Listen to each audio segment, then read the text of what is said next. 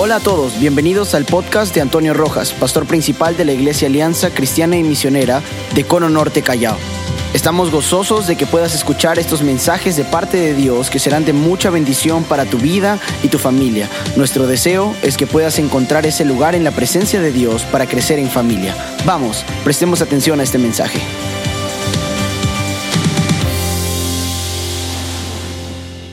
Durante este mes estamos hablando sobre los valores de la iglesia, los valores de la iglesia. Y creo que este tema es muy importante, al igual que la visión que Dios, eh, la visión para nuestra iglesia. La visión, amados hermanos, es esa tarea específica que Dios nos ha encargado como iglesia local. Ya domingos anteriores hemos hablado sobre la misión que tiene que ver con la gran comisión que el Señor Jesús nos encargó. Ir y predicar el Evangelio a todas las naciones, ir y hacer discípulos a todas las naciones. Encontramos en la palabra del Señor que tenemos una misión. Pero la visión es esa tarea específica que Dios nos ha encargado. Una tarea por la cual existimos aquí en esta ciudad con el norte Callao. Y hemos comprendido por, por el contexto social, por la necesidad que había en este lugar, que tenemos que predicar el mensaje de Jesucristo, pero ganando y restaurando familias completas para Cristo. Por esa razón que todos los temas, los sermones, los mensajes, de alguna manera trabajan la necesidad de poder construir una familia cristiana saludable, un matrimonio cristiano saludable, un hogar donde Cristo reina en la familia. No solo queremos la revelación de quién es Dios, sino cómo este Dios actúa en la familia. Por lo tanto, es importante que nosotros podamos edificar nuestra casa a la luz de los principios de las Sagradas Escrituras. Durante este mes estamos hablando sobre los valores de la iglesia. Y los valores tienen que ver con, con esos principios que nosotros vamos a construir entre muchos otros más, pero a los cuales le vamos a dar mucha importancia, porque no solamente está basada en la palabra de Dios, sino porque hemos decidido tomar esto como características nuestras. Y el pastor Samuel el domingo pasado habló de tres valores tres valores que son importantes. El primero, comunión con Dios, compañerismo, sacrificio, ¿no? Son los tres valores que hemos, eh, eh, hemos eh, desarrollado el domingo pasado y que creo que hemos hecho bien en prestar atención y aprender estos principios que son fundamentales. Sin embargo, tenemos más valores, tenemos diez en total. Así que hoy me toca hablarles sobre la sujeción, sobre la lealtad y la responsabilidad. Y los siguientes domingos estaremos hablando sobre los otros valores. Entonces hoy les voy a hablar sobre tres valores más. Déjeme explicarle lo que son valores para que podamos meternos en el contexto bíblico. En un sentido genérico, los valores son las propiedades cualidades o características consideradas típicamente positivas o de gran importancia. Nota por favor esta definición muy común de valores. Son las marcas distintivas, son las características que resaltan en tu vida. Este cuarto valor que vamos a hablar, la sujeción, tiene que ver con el texto que mi esposa hizo lectura. El, el texto que mi esposa escogió habla sobre este cuarto valor que se llama sujeción. Romanos capítulo 13, verso 1 y 2, mire lo que dice la palabra del Señor. Sométase toda persona a las autoridades superiores, porque no hay autoridad sino de parte de Dios. Y las que hay por Dios han sido establecida. ¿Cuántos dicen amén a esto? Y note que cuando, cuando Pablo escribe esto, lo está escribiendo en un contexto muy terrible, donde Nerón era el emperador del imperio romano. Nerón. Y ustedes saben que Nerón fue un hombre muy perverso, fue un hombre muy malo. Eh, hermano, ¿quién, qué madre le pone a su hijo Nerón? Dígame por favor. Hoy los perros se llaman Nerón, ¿sí o no? Y rabiosos tienen que ser. Pero ¿cómo, ¿cómo es que un hombre que fue tan importante en su época, hoy es tan desprestigiado ese nombre que nadie sería capaz de ponérselo a su hijo? Porque la historia revela el carácter de ese hombre. Un hombre malo, un hombre perverso, un hombre que odiaba a los cristianos, que los quemaba vivos en su, para iluminar su jardín por la noche, un hombre que aborrecía a los cristianos, que los mandó a matar a todos pero nunca pudo lograr su objetivo. Porque cuando, cuando se levanta un pueblo por la gracia y para la gloria de Dios, no hay nadie que pueda exterminarlo. Amén. Y ahí está Dios eh, haciendo su obra también y multiplicando a los cristianos. Por cada cristiano que mataban aparecían diez más. Y de esa manera el pueblo de Dios se multiplicó en ese tiempo. Así que Nerón eh, era la imagen de una autoridad a la cual deberíamos despreciar. Pero en ese contexto, Pablo dice algo poderoso, sométase, dice la Biblia toda persona a las autoridades superiores, porque no hay autoridad sino de parte de Dios, y las que hay por Dios han sido establecidas. De modo que quien se opone a la autoridad, ¿qué dice la palabra? De modo que quien se opone a la autoridad, ¿qué dice la Biblia? A lo establecido por Dios resiste. Y los que resisten, ¿qué dice la palabra? Acarrean condenación para sí mismos. Acarrean condenación. Piensen esto, por favor. Ahora, la palabra, la palabra griega para sométase es upotazo. Y la palabra upotazo, eh, que es un término militar, ¿no? Que significa sujetarse uno mismo voluntariamente. Nota, por favor, este concepto que es, que es muy rico para poder entender. Es sujetarse, pero no dice aunque no quiera sino que la palabra en el griego da la idea de aquel que se sujeta, pero voluntariamente. ¿Alguna vez te ha pasado que cuando le ordenas a tus hijos limpiar su habitación, se van a hacerlo porque no tienen opción, ya que le dimos una orden, pero se van contentos o se van enojados a hacerlo? Se van enojados, ¿sí o no? Ahora, ¿eso es sujeción voluntaria? ¿Eso es obediencia voluntaria? No. Entonces no usó o no aplicó upotazo a su vida. Upotazo tiene que ver con una obediencia voluntaria, que yo deseo, que yo quiero. Ahora, eso es muy difícil cuando la orden que me dan no me gusta, cuando la orden que me dan no me agrada. Sin embargo, esto significa que yo puedo ordenarle a mi corazón, aceptar y tomar como bueno lo que sé que es bueno. Algunas veces cuando tengo que llevar a la reflexión a mis propios hijos, y les digo, por favor, ve y lava los servicios. O por favor, límpiame la casa. O tengo una visita, límpiame los baños, de el, baño de la casa. Y de pronto se enojan, se incomodan. Yo le digo, antes que lo haga, antes que te vayas enojado. Lo que te estoy pidiendo, ¿es bueno o es malo? ¿E, e, ¿Es positivo o es negativo? ¿Te va a hacer una mejor persona o una peor persona? Porque lo que quiero es llevarlo a la reflexión. Quiero, quiero que despierte en su corazón el, el deseo que nosotros como padres tenemos de que desarrolle virtud. Por lo tanto, a veces esas preguntas podría despertar en ellos y decir, ok, papá, tienes razón. Entonces sí, lo voy a hacer porque es bueno. ¿Usted por qué vino hoy a la iglesia? ¿Porque no tenía nada que hacer? ¿O porque sabe que esto es bueno para su vida? ¿Por qué usted obedece a Dios? Porque no le, no le queda otra alternativa o porque usted sabe que es bueno para su vida. Que la obediencia trae bendición. ¿Cuánto dicen amén a esto? Por lo tanto, upotazo tiene que ver con el ejercicio de encontrarle una razón a lo que estoy haciendo para hacerlo de corazón, para hacerlo voluntariamente. Significa ponerse bajo las órdenes o consejo, ceder ante el consejo o exhortación, obedecer. Eso es lo que significa. Miren, lo que dice, no se usa para describir obediencia involuntaria a órdenes humanas. No se usa, no se usa para describir obediencia involuntaria a órdenes humanas. Recuerda esto, por favor. ¿Qué me queda? Tengo que obedecer, pues. No, eso no es su potazo. La Biblia dice que hay que obedecer, entonces no me queda otra que obedecer. No, eso no es un potazo. Un potazo es encontrarle sentido, es comprender que Dios lo está permitiendo porque Él tiene un plan para mi vida, porque hay algo grandioso que Él seguro eh, hará en medio de esta circunstancia.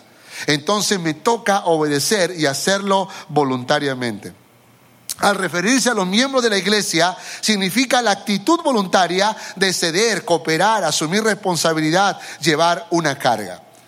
Ahora, ¿A quiénes me tengo que someter? ¿Cuáles son mis autoridades?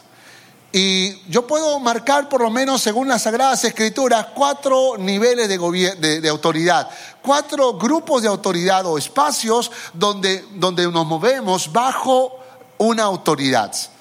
Tenemos el gobierno, por ejemplo, el gobierno, tenemos la familia, tenemos la iglesia y tenemos el, el trabajo. ¿Tenemos autoridades en cada uno de esos grupos, sí o no?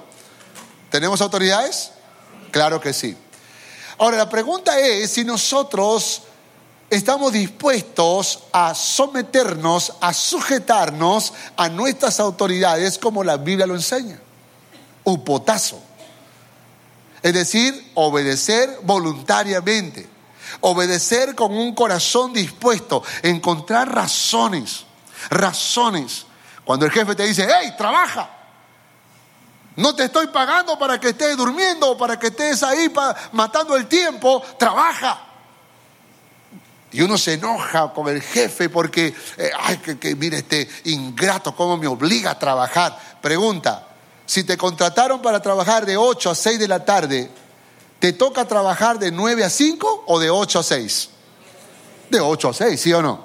Es decir, si la autoridad en el trabajo me dice trabaja porque estoy en horario de trabajo y estoy chateando, whatsappeando, conversando con alguien o, o simplemente perdiendo el tiempo, entonces creo que la autoridad que me está ordenando que lo haga es digno de obedecer, aunque no me guste, ¿sí o no? Aunque no me agrade. Pero tengo que obedecer porque tiene razón, está en su derecho, me está pidiendo. Ahora, ¿qué pasaría si el jefe me dice, quiero que trabajes una hora más? Quiero que, quiero que te necesito para que trabajes una hora más. No te puedes ir ahora porque te necesito en la oficina, te necesito en la fábrica, te necesito aquí o allá. Y ese es el punto donde tú puedes ejercer tu derecho, tu propia voluntad, pero también podrías pensar en obedecer. Generalmente en esas circunstancias no pensamos en obedecer. Sin embargo, puede que Dios nos esté llevando a situaciones donde tengamos que ejercitar upotazo en situaciones donde tal vez no nadie tiene el derecho de exigirnos. La obediencia no solo se da dentro del marco de lo justo, la obediencia podría también darse dentro del marco de lo injusto. Como cuando el jefe te pide que te quedes un, poco más de tiempo, o como cuando eh, el gobierno nos exige algo que tal vez no nos gusta, de repente decimos, ay, pero en otro país los impuestos generan las ventas eh, son 15%, son 12%, y aquí nos abusan con 18%, ¿cómo es posible que estemos pagando tantos impuestos? Pero si el gobierno estableció eso, ¿qué nos toca a nosotros? ¿Qué nos toca a nosotros? ¿Quemar el Palacio de Gobierno? No. ¿Qué nos toca hacer? Obedecer. Diga que está a su lado, obedece. Obedece. Y en la familia nos toca obedecer, ¿qué dicen ustedes? A nuestros padres nos toca obedecer. Esto es muy interesante. Escúcheme lo que le voy a decir. No tengo mucho tiempo para hablar de este punto, pero quiero dejarle a modo de reflexión. Los hijos tienen como autoridad a los padres. Y en una sociedad como la nuestra, que es latina, con un espíritu machista, Muchas veces la esposa cree que tiene que sujetarse completa y totalmente al marido. Y la verdad es que la Biblia dice que sí. Pero la pregunta es, ¿y el marido a quién se sujeta? Piénselo bien, por favor.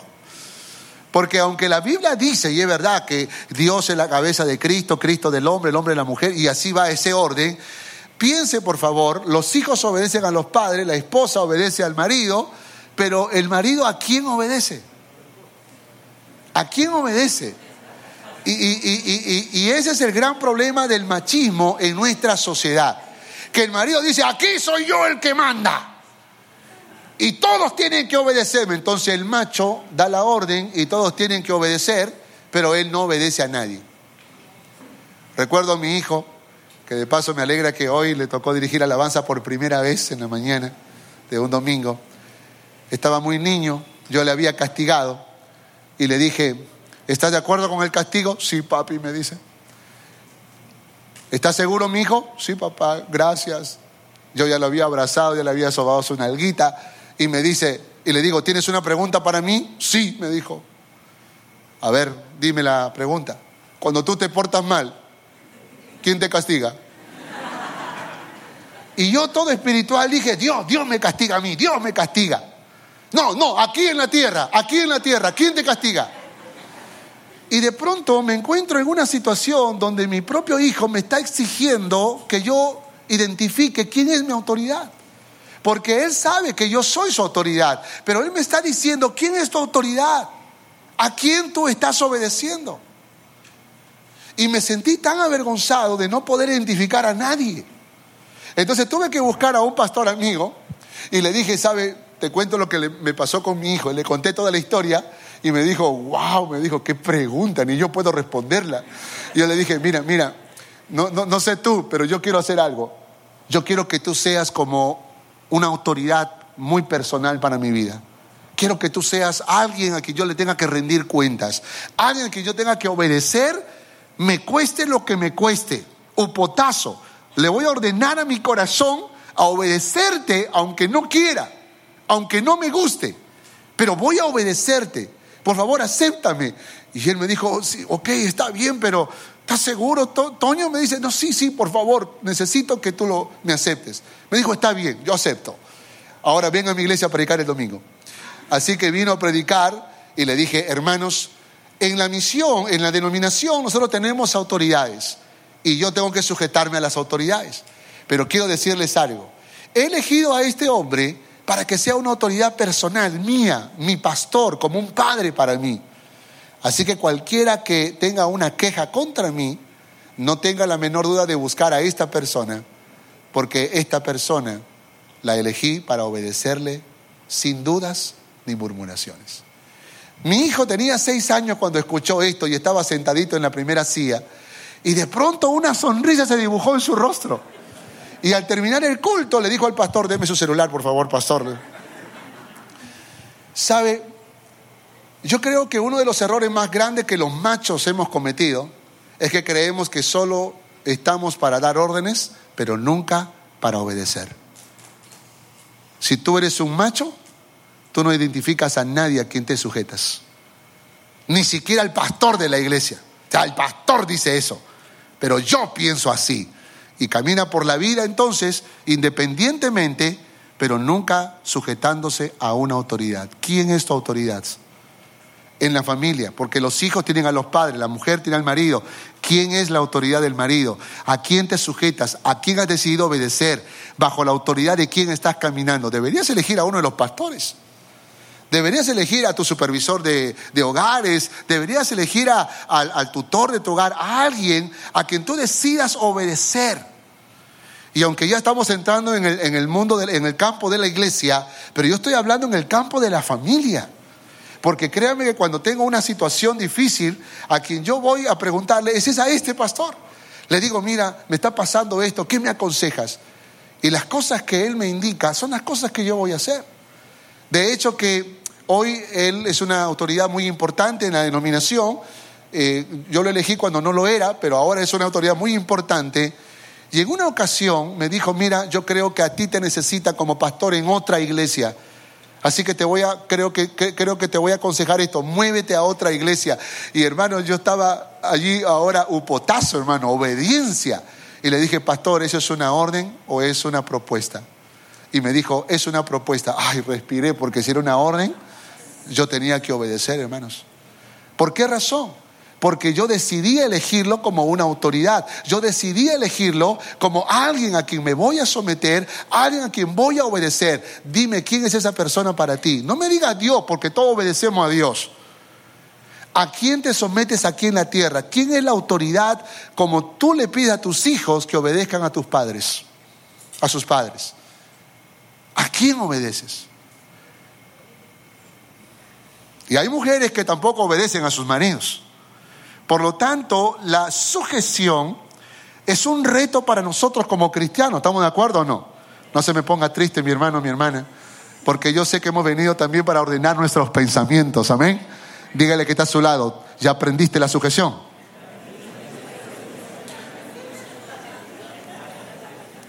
Deberes hacia la autoridad deberes hacia, hacia la autoridad. Someterse, someterse. no oponerse y no resistir. Mira lo que dice la palabra. Palabra de Dios, hermano. No oponerse. Vivimos en una sociedad, hermano, donde el postmodernismo nos hace creer a todos tener la razón. Y cada uno piensa a su manera. Cada uno piensa a su manera.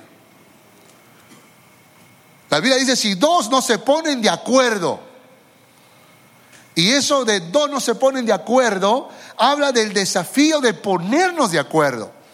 Eso de que no, no, no, no estamos de acuerdo, pero te respeto. ¿Dónde está el respeto?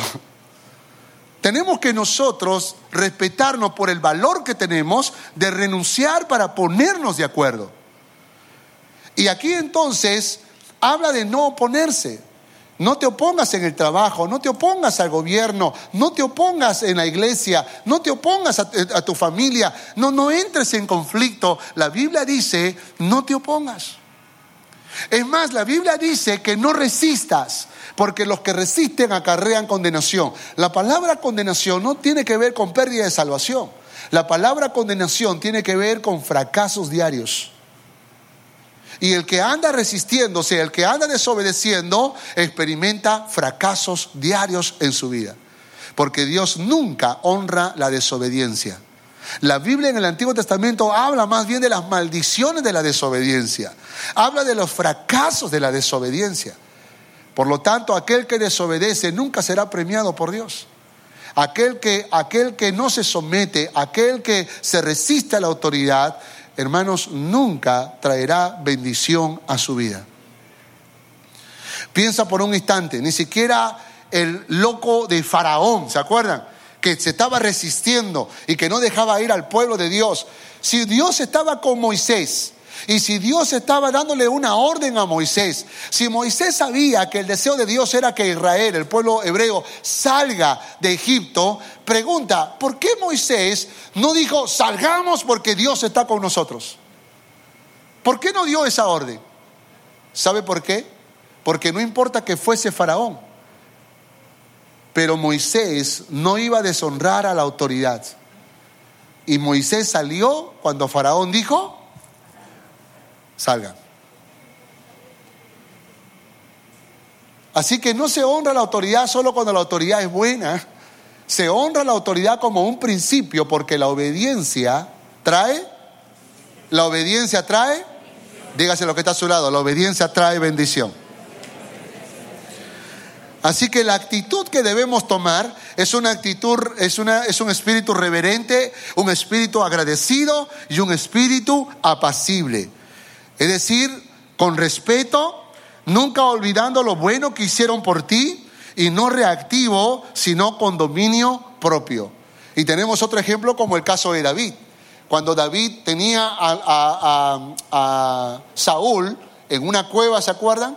Saúl entra para hacer sus necesidades fisiológicas y en esa cueva donde él entra, de hecho que yo estuve en la cueva de Engadi, una cueva muy grande, casi de este tamaño. Y dice que los, valientes de David estaban alrededor de la cueva y Saúl entra a esa cueva, al centro de esa cueva. Puedes imaginarte.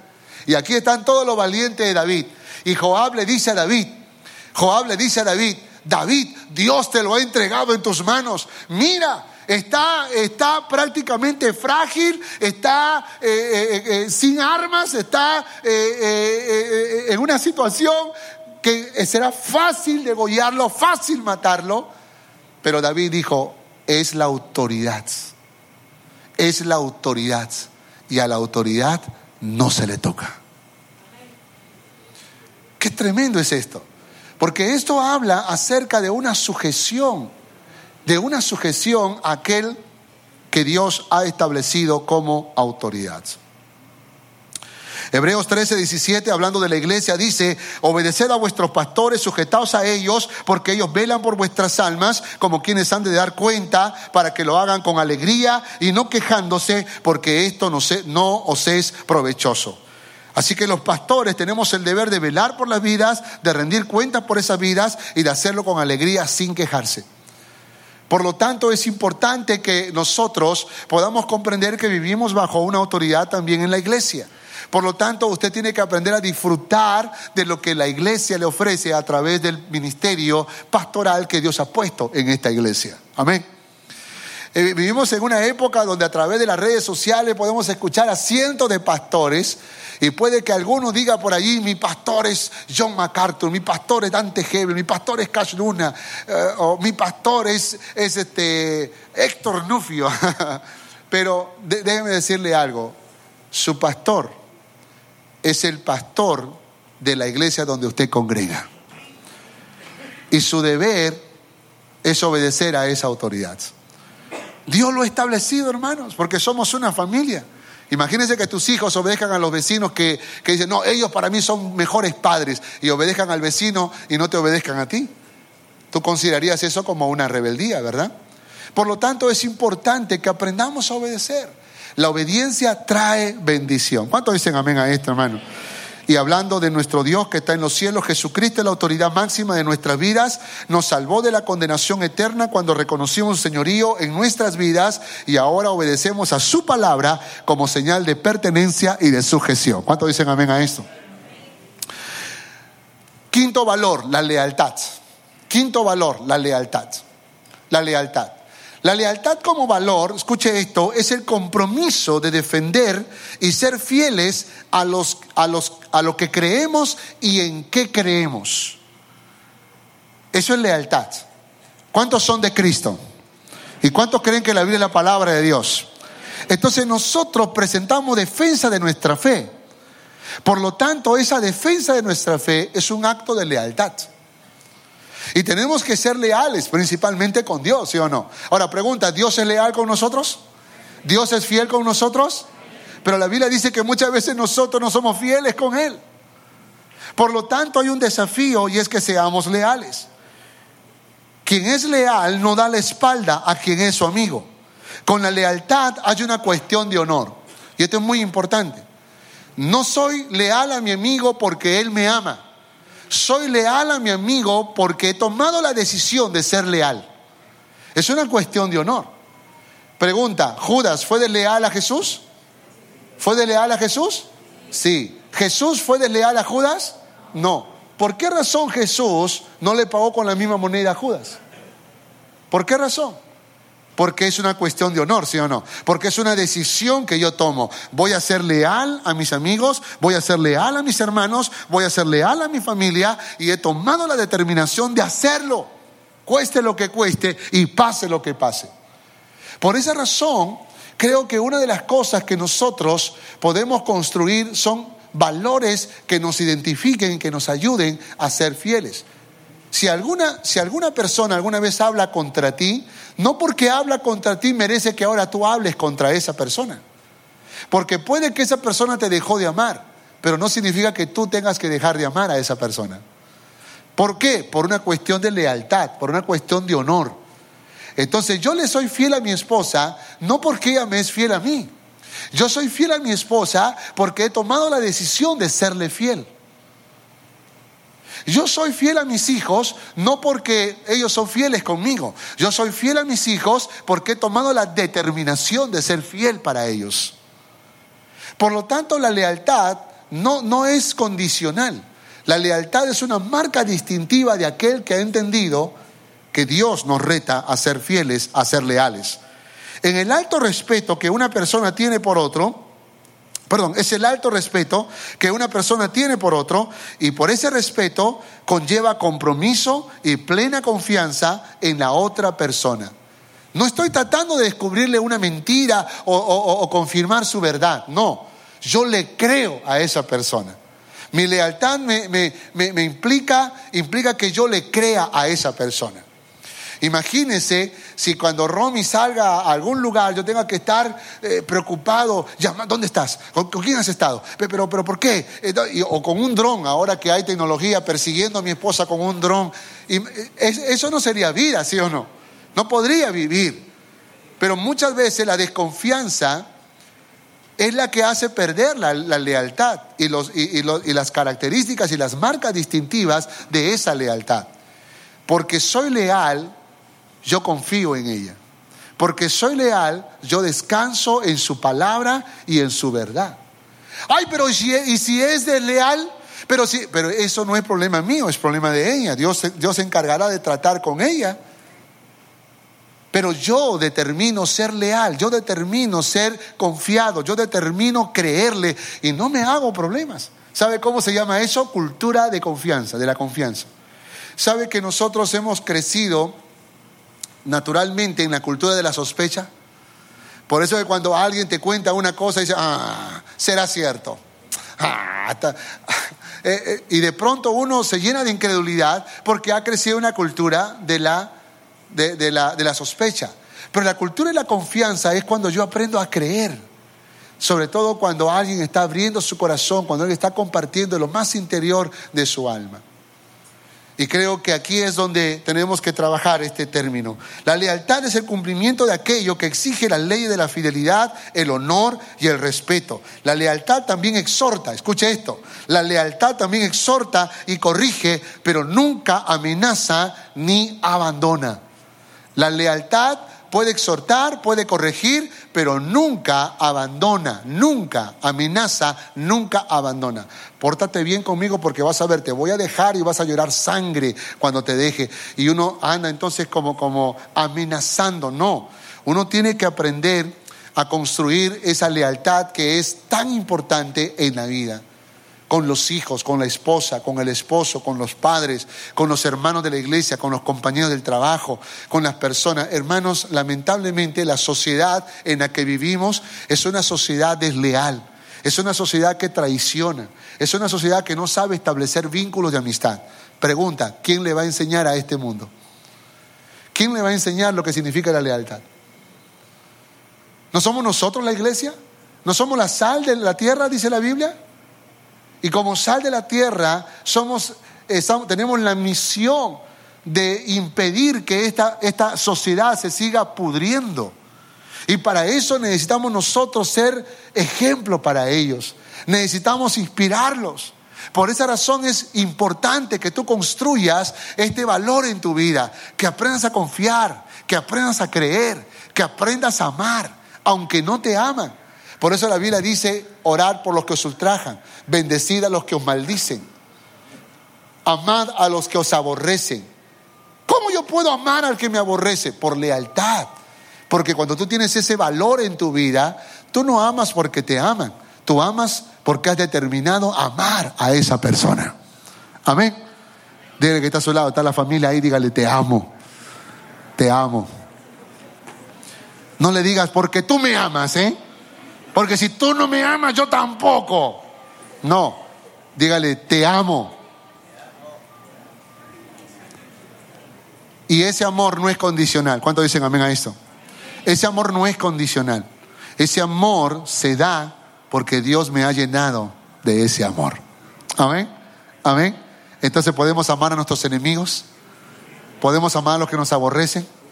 Podemos amar a los que nos ultrajan. Podemos amar a los que nos amenazan a los que critican contra nosotros, a los que nos odian, a los que nos desobedecen. Claro. Por cuestión de honor. Porque Dios me ha llenado de ese amor. ¿Cuántos dicen amén a eso? La lealtad es una virtud que se desarrolla en la conciencia que implica cumplir con el compromiso de fidelidad aún frente a circunstancias cambiantes y adversas. Es importante porque nos permite dar la confianza a otras personas. Con la lealtad nuestra amistad cobra mucho más valor porque brindamos confianza y seguridad a quienes creen en nosotros. Lo opuesto de lealtad es la traición es la falta que comete una persona por el incumplimiento de su fidelidad y respeto. Jesús fue leal con Judas, pero Judas traicionó a Jesús. Y aquí encontramos entonces una gran lección en nuestro maestro por excelencia. Encontramos, por ejemplo, que una persona leal no murmura a tus espaldas. ¿Qué hizo Judas? ¿Qué hizo Judas? Murmuró a las espaldas del Señor, ¿no? Cuando él dijo, Dijo uno de sus discípulos, Judas Iscariote, hijo de Simón, el que le había de entregar, ¿por qué no fue este perfume vendido por 300 denarios y dado a los pobres? Porque, pero dijo esto no porque cuidara de los pobres, sino porque era ladrón y teniendo la bolsa sustraía de lo que se echaba en ella. Entonces Jesús dijo, déjala para el día de mi sepultura ha guardado esto, porque a los pobres siempre los tendréis con vosotros, mas a mí no siempre me tendréis. ¿Qué estaba pasando? Una mujer había tomado un perfume carísimo, costosísimo, y lo había derramado a los pies del Señor. Y para Judas eso fue una pérdida de dinero. Para Judas fue un mal uso del perfume. ¿Cómo le va a lavar los pies al maestro con perfume? Se lava con agua, no con perfume. Y estaba murmurando a las espaldas. Y eso entonces lo convierte en una persona desleal. Escúcheme, una persona desleal murmurará a las espaldas. Hablará mal de otra persona. Pero tú y yo no hemos sido convocados para ser desleales, sino para ser para ser, tiene que estar a su lado. Yo soy leal, dígale así.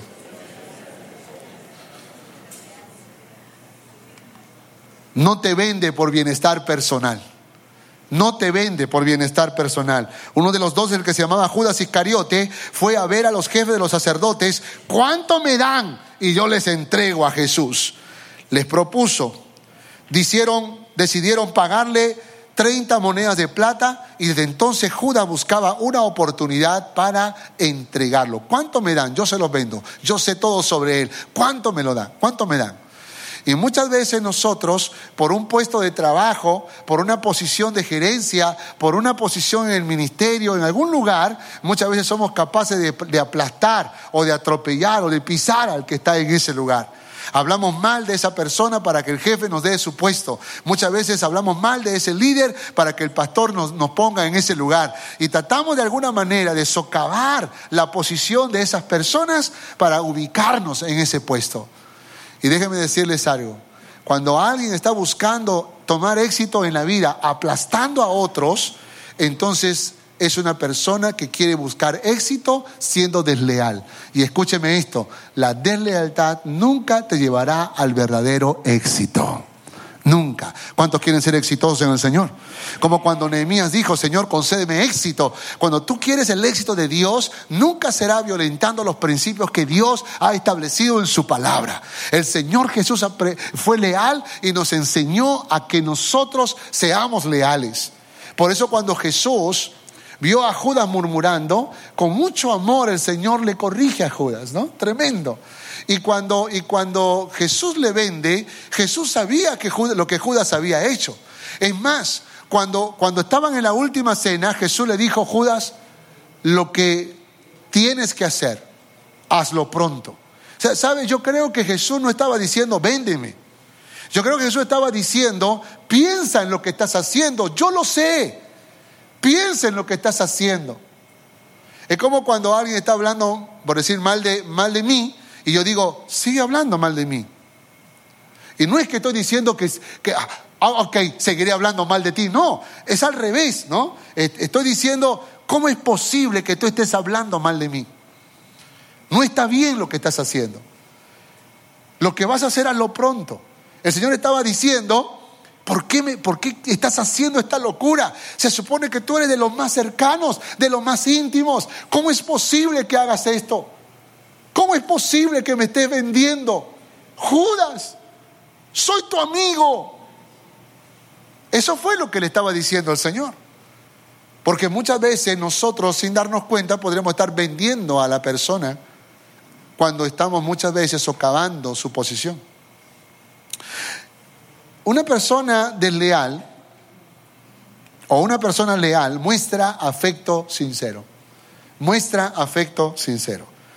Y el que le entregaba les había dado señal diciendo, al que yo besare. Mira, mira cómo lo hizo Judas, ¿no? Ese es, prendedle. Y enseguida se acercó a Jesús y le dijo, salve maestro, y le besó. Y Jesús le dijo, amigo, ¿a qué vienes? Entonces se acercaron y le echaron mano a Jesús y le prendieron. Yo digo que si alguien me va a traicionar, que me diga, Él es, atrápenlo, ¿no? Y no que más bien se vaya diciendo, maestro, maestro. Es como aquella, pastor, pastor. Pero en el fondo, en el fondo tal vez no él no siente eso. Y, creo que si alguien va a provocar traición, que sea directo, ¿sí o no? Que no tenga una apariencia de que todo está bien, pero todo está mal. Es más, yo, yo soy de las personas que siempre digo, si alguien ¿Tiene algo contra mí? Hermanos, seamos bíblicos. Venga y dígamelo. No porque no, no, hay nada, no hay ninguna razón para que tú se lo digas a fulano, a mengano o a sotano. Y si yo tengo algo contra alguien, hermano, yo voy y se lo digo. Y con amor. Porque no es que ahora le voy a decir las cuatro verdades que nadie se lo ha dicho, no. Sino que voy en el nombre del Señor, con amor, con respeto, con lealtad, y le voy a hablar. ¿Por qué? Porque le amo. Y le voy a decir, hermano, no está bien lo que usted hizo. Hermana, no está bien lo que usted hizo. El Señor Jesús una vez más confronta a Judas, pero con una ternura. Por eso yo creo que el Señor me enseña. Porque cuando uno tiene un traidor al frente, uno quiere ahorcarlo, ¿sí o no? Pero, pero Jesús le dice, amigo, le dice. Amigo. Ahora, no es que el amigo traiciona, pero Jesús le está diciendo otra vez, soy tu amigo y tú eres mi amigo. Eres mi amigo. Y con un beso de amigo me estás traicionando. Eso es lo que estás haciendo, Judas. Porque no es correcto que yo esté besando a mi esposa, que yo le diga que la amo, le diga que yo soy, que ella es especial para mí y que por otro lado yo le esté traicionando. No es correcto, ¿sí o no? No es correcto. Eso es una mentira, eso es una traición y eso es una deslealtad en el nivel más alto. Por esa razón es importante que nosotros aprendamos a ser leales y que aprendamos a construir este valor en nuestras vidas. Jesús fue leal. Y nosotros podemos ser leales. ¿Cuántos dicen amén? Y podemos ser leales al esposo, a la esposa, a los hijos, a los padres, al novio, a la novia, a los amigos, a los hermanos, a, los jefes en el trabajo, a los compañeros del trabajo. Donde quiera que tú vayas, tienes que aprender a ser leal. ¿Cuántos dicen amén a eso? Tiene que estar a su lado. Yo soy leal. Tercero, para terminar, responsabilidad. Sexto valor, responsabilidad. Segundo Timoteo capítulo 2, verso 24. Dice, porque el siervo del Señor, escuche esto, no debe ser contencioso, sino amable para con todos, apto para enseñar, sufrido, que con mansedumbre corrija a los que se oponen, por si quizás Dios le conceda que se arrepientan para conocer la verdad y escapen del lazo del diablo en que están cautivos a voluntad de Él. Note que esta porción bíblica habla acerca de una responsabilidad que tenemos. ¿Cuántos son siervos del Señor aquí? Siervos del Señor. Acá dice la Biblia, porque el siervo del Señor no debe ser contencioso, no debe ser pleitista, peleandero, pendenciero, no debe ser buscapleitos. El siervo de Dios, dice, debe ser amable para con todos, apto para enseñar, que corrija con amor. Entonces tenemos que, aquí tenemos dos cosas muy importantes, enseñar y corregir enseñar y corregir. ¿Cuántos padres son responsables de sus hijos? ¿Cuántos padres aquí somos responsables con nuestros hijos? Ok, el padre responsable, escuche, enseña y corrige. ¿Sí o no? No corrige lo que no has enseñado. Tú enseñas primero y luego corriges. Por esa razón es importante la enseñanza. Tú dices, mi hijo, las drogas son malas, el alcohol es malo, el tabaco es malo, las fiestas eh, eh, eh, del mundo que provocan muchas veces orgías e inmoralidad sexual son malas. Y tú le enseñas y le das razones y le cuentas historias y testimonios y después cuando él desobedece, tú lo corriges. Pero tú no le puedes corregir lo que no le has enseñado. Por lo tanto, es importante que aprendamos primero a enseñar y luego corregir. Ahora, el padre responsable enseña y corrige. El esposo responsable con su esposa enseña y corrige. La esposa responsable con su marido enseña y corrige. Los pastores responsables o los ministros o los supervisores de hogares responsables enseñan y corrigen. Y estamos todo el tiempo enseñando y corrigiendo. ¿Cuántos dicen amén? Dile que está a su lado, te voy a enseñar y te voy a corregir. Ahora, escuchen, la responsabilidad la responsabilidad es amiga del compromiso. Si nos comprometemos, debemos asumir la responsabilidad de nuestras decisiones. Somos responsables de nuestras vidas, de nuestro tiempo, de nuestro trabajo y de nuestra familia. ¿Cuánto dicen amén a esto? Pero el reto más grande que asumimos como siervos de Dios es que somos responsables por otras, por otras vidas. ¿Se acuerdan cuando Dios busca a Caín y le dice, ¿dónde está tu hermano? ¿Qué respondió Caín? ¿Soy yo acaso guarda de mi hermano? ¿Y cuál sería la respuesta de Dios? Sí, tú eres guarda de tu hermano. La sociedad hoy en día vive tan individualmente que dice, a mí no me importa la gente, a mí me importa mi propia vida. Así piensa el mundo. Pero los cristianos no solo cuidamos nuestra vida, cuidamos la vida de los demás. No solo nos ocupamos por nuestro éxito, queremos que los demás tengan éxito. No solamente buscamos nuestro bienestar, sino el bienestar de los otros. ¿Cuántos dicen amén a esto? Dile que está a su lado, yo quiero tu bienestar. Por eso enseñamos y por eso corregimos. Por esa razón invertimos tiempo. ¿Dónde está tu hermano? ¿Soy yo acaso guarda de mi hermano? ¿Soy yo acaso responsable de mi hermano? ¿Soy yo acaso? ¿Soy yo acaso? Eh, ¿Tengo que cuidarlo? Sí, tienes que cuidarlo, porque es tu hermano. ¿Qué es la persona que está a tu lado? ¿En Cristo qué somos? ¿En Cristo qué somos? Entonces, ¿qué somos el uno del otro? ¿Somos? Guardas. Muy bien, dígate a su lado, yo soy tu guarda. Yo soy tu guarda.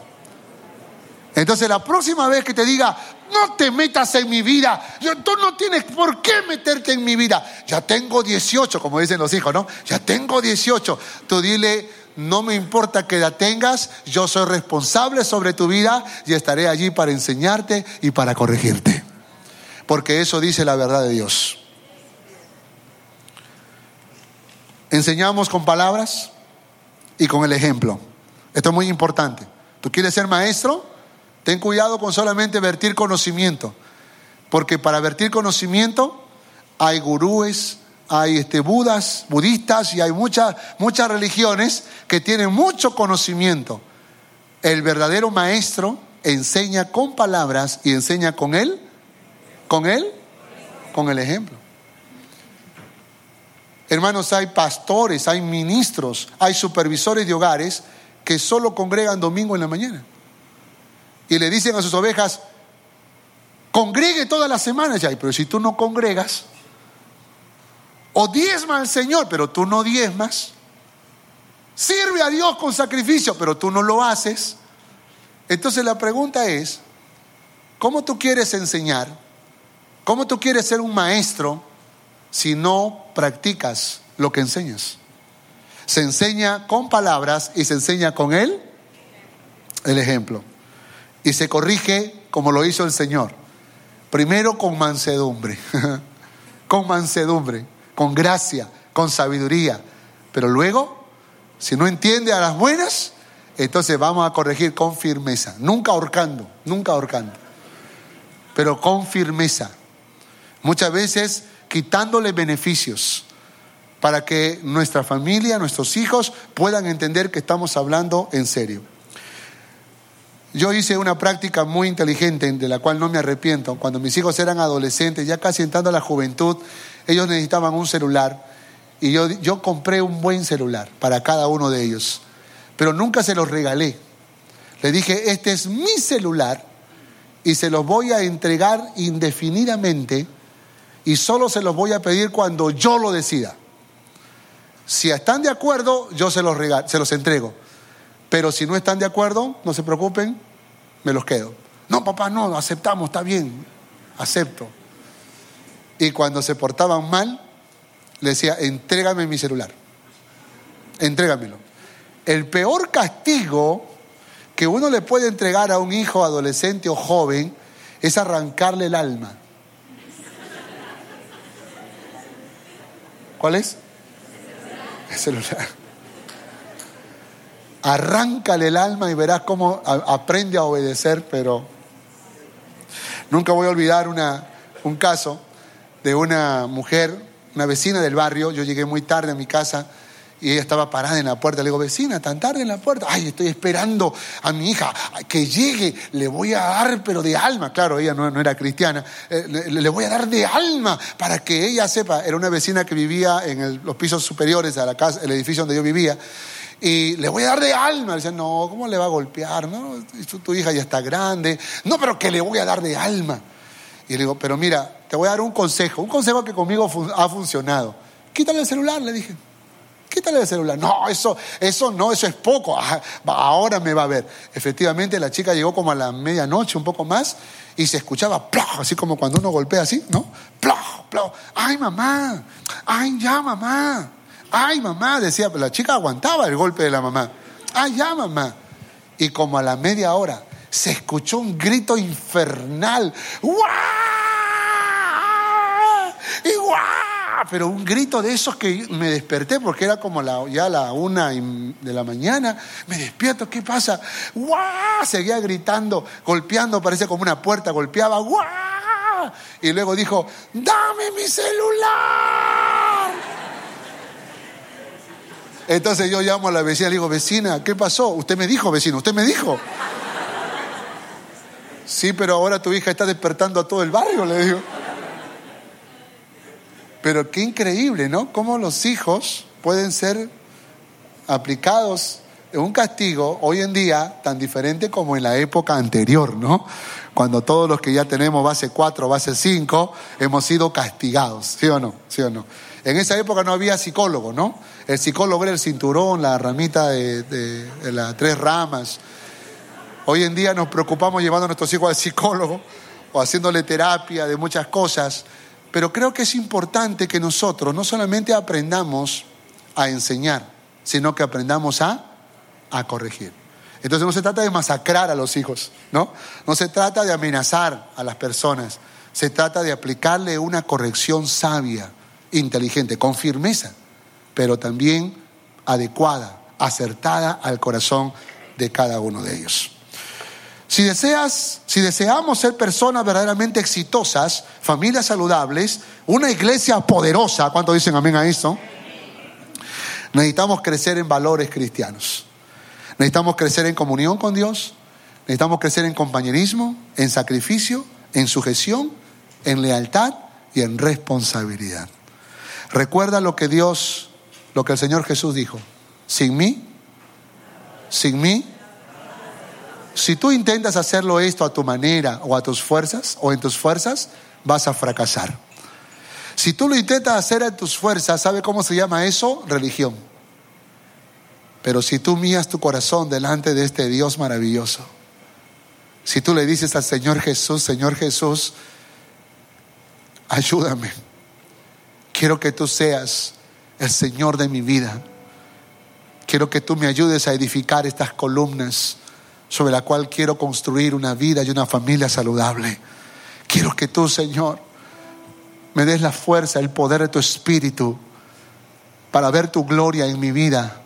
Yo te puedo asegurar que tu vida será transformada, que tu matrimonio será bendecido, que tu casa será edificada, que Dios empezará a usar tu vida como nunca antes, que la gloria postrera en tu vida será mayor que la primera que recordará las, cosas que pasaron como las cosas del pasado como aguas que pasaron, pero que Dios hará nuevas todas las cosas en tu vida. De modo que si alguno está en Cristo, nueva criatura es.